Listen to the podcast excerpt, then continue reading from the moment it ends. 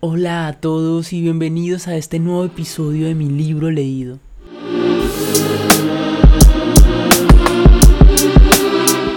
Maravilloso, la verdad es que preparando estos temas y ha sido muy edificante ya que personalmente hemos descubierto y aprendido mucho más acerca del arrepentimiento y es muy confortante poder compartir estos temas que son de gran ayuda en estos últimos días, donde vemos que se predica y divulga un poco más que antes el Evangelio de la Prosperidad. Eso me enoja a veces que muchos mensajes son más centrados en que prosperemos y no sobre el arrepentimiento. Aunque no está mal que prosperemos, a veces hay un desenfoque y un desequilibrio en lo realmente importante. Cuando la Biblia dice que busquemos el reino primero y luego lo demás viene por añadidura. Y sin más, comenzamos. Episodio 3. La conexión del arrepentimiento con la fe. En la palabra de Dios, el arrepentimiento y la fe se hallan conectados inseparablemente y deben ser predicados juntos. La palabra de Dios enseña claramente que Dios ordena a todos los hombres en todo lugar que se arrepientan. Hechos 17:30. Además, la Biblia enseña claramente que el arrepentimiento es tan necesario como la fe en el Señor Jesucristo. Pablo les dijo a sus oyentes en Hechos 20 del 20 al 21, siempre hice lo que era mejor para ustedes y les anuncié el mensaje públicamente y en privado. Les dije a todos, judíos y no judíos, que cambiaran su manera de pensar y de vivir, que se acercaran a Dios y que creyeran en el Señor Jesús. Por lo tanto, el arrepentimiento y la fe son ordenados por Dios en el llamado del Evangelio. No separemos lo que Dios ha juntado. Las evidencias de las Escrituras. Escucha estos versículos en que estas grandes verdades son presentadas juntas en la palabra de Dios. El tiempo se ha cumplido y el reino de Dios se ha acercado. Arrepentíos y creed en el Evangelio. Marcos 1.15. Porque Juan vino a ustedes en el camino de justicia y no le creyeron, pero los publicanos y las prostitutas le creyeron. Y aunque ustedes lo vieron, después no cambiaron de parecer para creerle. Dios da este testimonio de su ministerio, testificando a judíos y a gentiles acerca del arrepentimiento para con Dios y de la fe en nuestro Señor Jesucristo. Hechos 20:21. La epístola a los hebreos dice, por lo tanto, dejando ya los rudimentos de la doctrina de Cristo, vamos adelante a la perfección, no echando otra vez el fundamento del arrepentimiento de obras muertas, de la fe en Dios y uno de los últimos mandatos de nuestro Señor a sus discípulos antes de ascender al cielo se encuentra en Lucas 24 del 46 al 48. Y dijo, efectivamente, se escribió hace mucho tiempo que el Mesías debería sufrir, morir y resucitar al tercer día. También se escribió que este mensaje se proclamaría con la autoridad de su nombre a todas las naciones, comenzando con Jerusalén hay perdón de pecado para todos los que se arrepienten. Ustedes son testigos de todas estas cosas. La Biblia nos da la ilustración de los que se acercaron a Cristo con arrepentimiento y fe. Estos acudieron a Él para que los perdonara de sus pecados. El ladrón en la cruz se arrepintió y creyó. Lucas 23, 39. El hijo pródigo se arrepintió y creyó. Lucas 15, 11 y por lo tanto pedimos a los hombres hoy que se arrepientan y crean. El arrepentimiento y el perdón del pecado deben ser predicados juntos. A través de los siglos ha existido un debate entre los hijos del Señor en cuanto a cuál viene primero, el arrepentimiento o la fe. Ambos lados tienen sus defensores entre cristianos creyentes de la Biblia. Pero la regeneración es un milagro que no puede ser examinado bajo un microscopio. Aunque el milagro de nuevo nacimiento siempre se manifiesta en la vida de Dios, en el alma del hombre, hemos de cuidarnos de poner un orden demasiado estricto en la manera en cómo Dios obra ese milagro en la vida del pecador, dado que tanto el arrepentimiento como la fe surge de la regeneración. Ambos se manifiestan claramente en los hijos del Señor, Ningún pecador cree en Cristo para salvación a menos que haya cambiado de parecer en cuanto al pecado, Dios y Cristo. Tampoco ningún pecador se arrepiente auténticamente a menos que crea la palabra de Dios en cuanto a su condición perdida y el poder salvador de Jesucristo. Enfatizar demasiado la fe o el arrepentimiento puede dar como resultado por lo menos cuatro errores. 1. Enfatizar demasiado el arrepentimiento como algo separado de la fe puede dejar al pecador con la impresión de que debe sentir un cierto dolor o derramar ciertas cantidades de lágrimas antes de poder creer en Cristo. 2. Enfatizar demasiado el arrepentimiento como algo separado de la fe puede dar al pecador la idea de que tiene que dejar todo pecar antes de poder creer en Cristo. 3. Enfatizar demasiado la fe sin arrepentimiento puede dejar al pecador con la impresión de que puede creer en Jesús sin tener que preocuparse por una vida cambiada. El Evangelio llama a los pecadores a acudir a Jesús como un salvador del pecado. Jesús no vino para asegurar al pecador de que irá al cielo aunque siga en una vida pecaminosa y egoísta. En cambio Jesús vino para llamar a los pecadores al arrepentimiento. Mateo 9:13 el pecador nunca se apresura para acudir a Jesús como Salvador del pecado a menos que vea el pecado como una maldad que ofende a Dios y lo condena con justicia ante Él. Su nombre es Jesús, porque Él salvará a su pueblo de sus pecados. Mateo 1:21. 4. Enfatizar demasiado ya sea el arrepentimiento o la fe puede llevar a un concepto erróneo en cuanto al fundamento correcto para la justificación. El arrepentimiento aparta la vista del pecado y el yo a la vez, que la fe recibe la justicia perfecta de Jesús.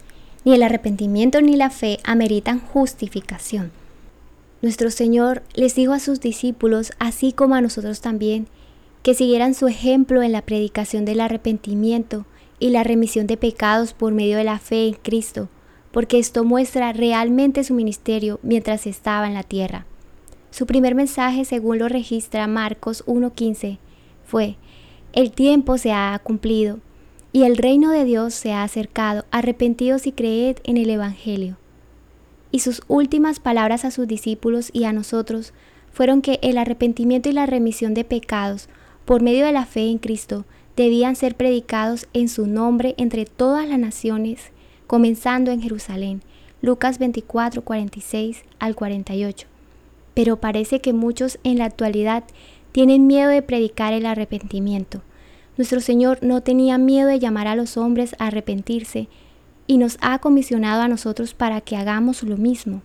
Entonces anhelamos proclamar a todos los hombres que deben arrepentirse y creer en el nombre de Cristo para la remisión de sus pecados, y que se predicase en su nombre el arrepentimiento y el perdón de pecados en todas las naciones, comenzando desde Jerusalén. Lucas 24:47. Estas son palabras llenas de significado que necesitan ser proclamadas hoy tal como en aquel entonces. Hay una verdadera remisión de los pecados por medio de la fe en Cristo para los que se consideran a sí mismos pecadores. El pecador impío, perdido, sin Dios y sin esperanza, lleno de pecado, lleno de perversidad, debe acudir a Cristo, renunciando a las armas de rebelión y enarbolando la bandera blanca de rendición. A Él, Dios le brinda la remisión de los pecados, lo invita a venir como al Hijo pródigo, de regreso a su hogar. Arrepentimiento y remisión están entrelazados, de modo que cuando encontramos uno, encontramos el otro.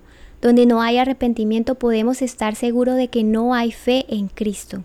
Pero donde hay arrepentimiento auténtico podemos estar seguros de que hay una fe que confía en Cristo para el perdón total y gratuito de todos los pecados. Nuestro Señor Jesucristo declaró con autoridad que todo pecado será perdonado a los hombres. Mateo 12:31. Está escrito en los Hechos de los Apóstoles. A este Dios ha exaltado con su diestra por príncipe y salvador para dar a Israel arrepentimiento y perdón de pecados. Hechos 5:31. Por lo tanto, hermanos, se ha conocido de ustedes que por medio de él se les anuncia el perdón de pecados y de todo lo que por la ley de Moisés no pudieron ser justificados, en él es justificado todo aquel que cree. Hechos 13 del 38 al 39 y saben que no he rehuido el anunciarles nada que les fuera útil y el enseñarles públicamente y de casa en casa, testificando a los judíos y a los griegos acerca del arrepentimiento para con Dios y la fe en nuestro Señor Jesús. Hechos 21 del 20 al 21.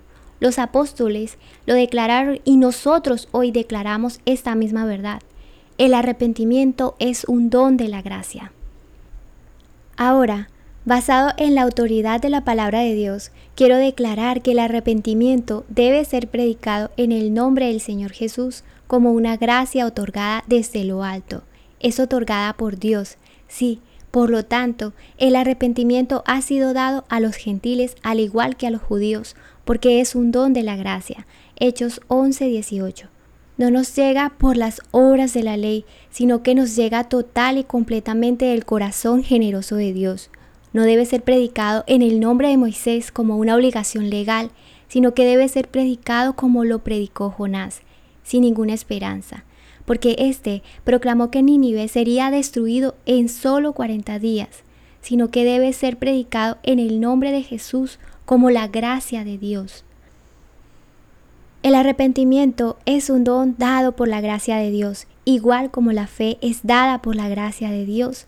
Nuestro Dios generoso y Padre Celestial ha exaltado grandemente a su Hijo y le ha dado un nombre que es sobre todo nombre, habiendo puesto a su diestra para ser príncipe y salvador, para dar a Israel arrepentimiento y perdón de pecados. Hechos 5:31. Por lo tanto, es la gracia de Dios, la bondad de Dios, lo que lleva al arrepentimiento. Romanos 2:4. Donde quiera que haya verdadera tristeza por el pecado, donde quiera que haya un cambio radical en la manera de pensar con respecto al pecado, puede estar seguro de que esto ha sido producido por el Espíritu de Dios. Es un don del pacto de la gracia tanto como lo es el perdón que lo acompaña. Y recuerda, Dios otorga esta gracia únicamente a pobres pecadores. Los hace tener conciencia de que lo necesitan. El escritor del canto lo expresó así. A todos los sedientos vengan a las aguas y los que no tienen dinero vengan, compren y coman. Vengan, compren sin dinero y sin precio vino y leche. Por su gracia, Dios usa la ley para mostrarte lo que eres y luego te acerca a Cristo. Su Espíritu con su gracia usa la ley para darte conocimiento del pecado. Romanos 3:19. Por lo tanto, nunca descartes la ley de Dios. Sí, te coloca bajo la ira de Dios y te condena al infierno. Pero alabado sea Dios por la ley de Dios. Ves, admites y comprendes tu estado pecaminoso, tu gran distanciamiento de Dios y tu gran necesidad de un Salvador. Gálatas 3:24 dice que la ley es el ayo que te conduce a Cristo como tu única esperanza. Entonces es la gracia de Dios lo que produce arrepentimiento en tu corazón y fe en el Señor Jesucristo. El Espíritu Santo te enseñará cuán terriblemente sufrió Cristo por tus pecados, y esta verdad será el medio que te lleve a aborrecer el pecado. Comprenderás que el Espíritu Santo, a iluminar tu entendimiento e influenciar tus sentimientos, produce en ti arrepentimiento, aún en ese corazón que parecía tan duro y estéril, que no se podría producir nada en él. Tu corazón será quebrantado y hecho fértil al caer sobre tu alma el suave rocío de la lluvia de gracia sobre tu alma. Entonces, por el Espíritu de Dios obrando en ti, verás una hermosura y una gloria en el Señor Jesucristo que causará que lo desees. Segunda de Corintios 4 del 4 al 6. No solo aborrecerás el pecado y sentirás gran tristeza por él. Segunda de Corintios 7 10 al 11 sino que voluntariamente te volverás de Él por fe en Cristo al comprender lo que le ha hecho a Él. Entonces Dios da arrepentimiento al pecador. Es uno de los dones gratuitos de su gracia, y quien quiere lo posea puede estar seguro de que la mano del Señor está sobre él para siempre. Pero vayamos más adelante. Donde quiera que hay un arrepentimiento real, es evidencia de la fe en Cristo operando en el corazón esto es evidencia de que estás vivo en Cristo. Si tu corazón se ha apartado del pecado, si te postras en el polvo ante Dios debido a tus pecados, si acudes a Cristo en la cruz realmente penitente clamando, Señor, acuérdate de mí, Señor, sálvame, Señor, ten misericordia de mí y líbrame de caer en el pozo. Entonces hay en tu corazón arrepentimiento y fe. No puedes separarlos. Donde encuentras uno, encuentras el otro. Tenemos esto bellamente ilustrado en el caso del publicano que encontramos en Lucas.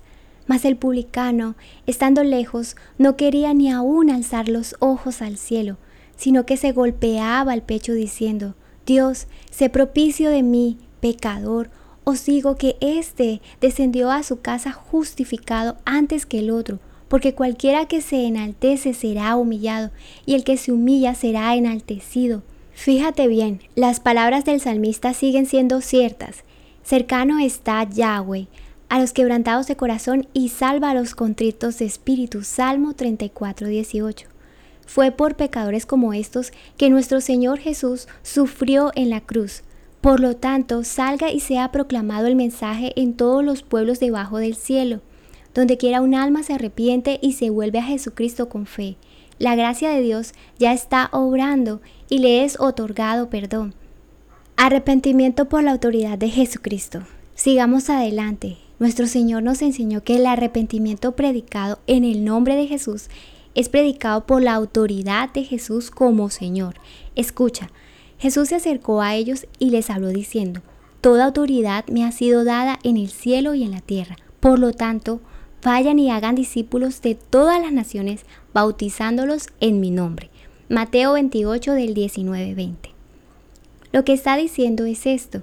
En el nombre de Jesús es que se postrará el pecador arrepentido y todas las fortalezas amuralladas de su corazón se derrumban ante Dios. En el nombre de Jesús, la legión de los demonios fue sacada del hombre que vivía en los sepulcros de Gadara en el nombre y la autoridad del Rey Jesús, el pecador es librado por medio de la fe en su sangre. Todos los pecados son perdonados, su poder es quebrantado y su dominio desaparece. En la autoridad de su nombre tienes que acudir a ese trono de gracia que ha sido colocado por Dios mismo para el pobre pecador. Hebreos 4:16. Dios promete perdón total al pecador arrepentido. El Evangelio promete al pecador un perdón total de todos los pecados que jamás haya cometido, ya sea un pecado de pensamiento, palabra o acción, ya sea un pecado de omisión o comisión. Este perdón es tan grande como lo es total. Es un perdón de las ofensas más horribles y más repetidas, impureza, robo, blasfemia, violación, borrachera, sí, prostitución, adulterio y aún homicidio. Es un perdón de los crímenes del peor tipo, un perdón comprado con la sangre preciosa de Cristo. Cuando nos volvemos a Dios con un arrepentimiento auténtico y confiamos en Jesucristo, que nos limpie por fe, seremos salvos. Esto es el Evangelio, la esperanza que Dios nos dice que ofrezcamos al pecador. Esto no es Jonás, quien dijo, de aquí a 40 días, Nínive será destruida. No dijo nada de arrepentimiento. Pero yo te digo que la ira de Dios viene, y enseguida te digo también que si te arrepientes y te vuelves a Dios con un corazón quebrantado y un espíritu contrito, creyendo la verdad del Evangelio, entonces hay para ti perdón y remisión absoluta en la sangre del Salvador. Porque la sangre de Jesucristo, su Hijo, nos limpia de todo pecado. Primera de Juan 1.7. Porque a todos los que se arrepienten y creen en Él, esta sangre les limpia todos los pecados que prohíben a los hombres estar en la presencia de Dios tres veces santo. Sí, proclamo perdón en el nombre de Jesús para pecados como estos. No son demasiado negros para ser perdonados por Dios. No están arraigados tan profundamente que no puedan ser lavados por la sangre preciosa de nuestro Señor Jesús. Es el perdón de Dios para ti. Pero alguno puede decir, no dudo que el arrepentimiento y la remisión de los pecados deben ser predicados en el nombre de Cristo y que tales cosas sean enseñadas de Cristo. Mi problema es, ¿son para mí? Pues bien, esta es una cuestión que tienes que determinar bajo la dirección del Espíritu Santo. Pero déjame hacerte algunas preguntas. ¿Te arrepientes de tus pecados? ¿Sientes gran pesar por los pecados porque son la plaga de tu corazón y la maldición de tu vida. ¿Aborreces el pecado? ¿Te vuelves del pecado queriendo vivir como el Santo de Dios quiere que vivas? Entonces te digo a ti, si tienes este arrepentimiento, entonces cuentas también con esta remisión de tus pecados. Cristo lo puso juntos, arrepentimiento y el perdón de pecados. Lucas 24:47. Y recuerda, Cristo te ha ordenado, arrepiéntete y cree. Marcos 1.15. Lo que Él ha ordenado, tú, por su gracia, puedes llevar a cabo. Pero si en realidad no has sabido por experiencia lo que es el arrepentimiento, quisieras elevar esta oración. Oh Señor, muéstrame la culpa de mi pecado y hazme ver a tu Hijo amado pagando esta culpa en mi lugar. Enséñame a sentir gran pesar por mis pecados y a aborrecerlos. Y dame la seguridad por la enseñanza de tu palabra y por la gracia de tu Espíritu de que todos han sido perdonados en el nombre de Jesús. Haz que pueda seguir mi camino regocijándome por ser un pecador salvado por tu gracia soberana. En el nombre de Jesús. Amén. Si es la primera vez que elevas esta oración, te felicitamos. Has dado el primer paso. Dice la palabra de Dios que hay fiesta en el cielo por una sola persona que se arrepiente. Gracias por llegar hasta aquí, de verdad que por ustedes es posible todo esto. Si has hecho esta oración con nosotros por primera vez, te felicitamos y te invitamos a que te pongas en contacto con nosotros a través de las redes sociales. Amigos, cabe destacar que Dios no quiere que separemos la fe del arrepentimiento y la palabra lo sustenta. Es por eso que insistimos en estos temas que son de suma importancia. Recuerde que estos recursos fueron tomados de chapellibrary.org. Nos vemos la próxima semana con el tema El medio del arrepentimiento. Los esperamos amigos. Bendiciones a todos.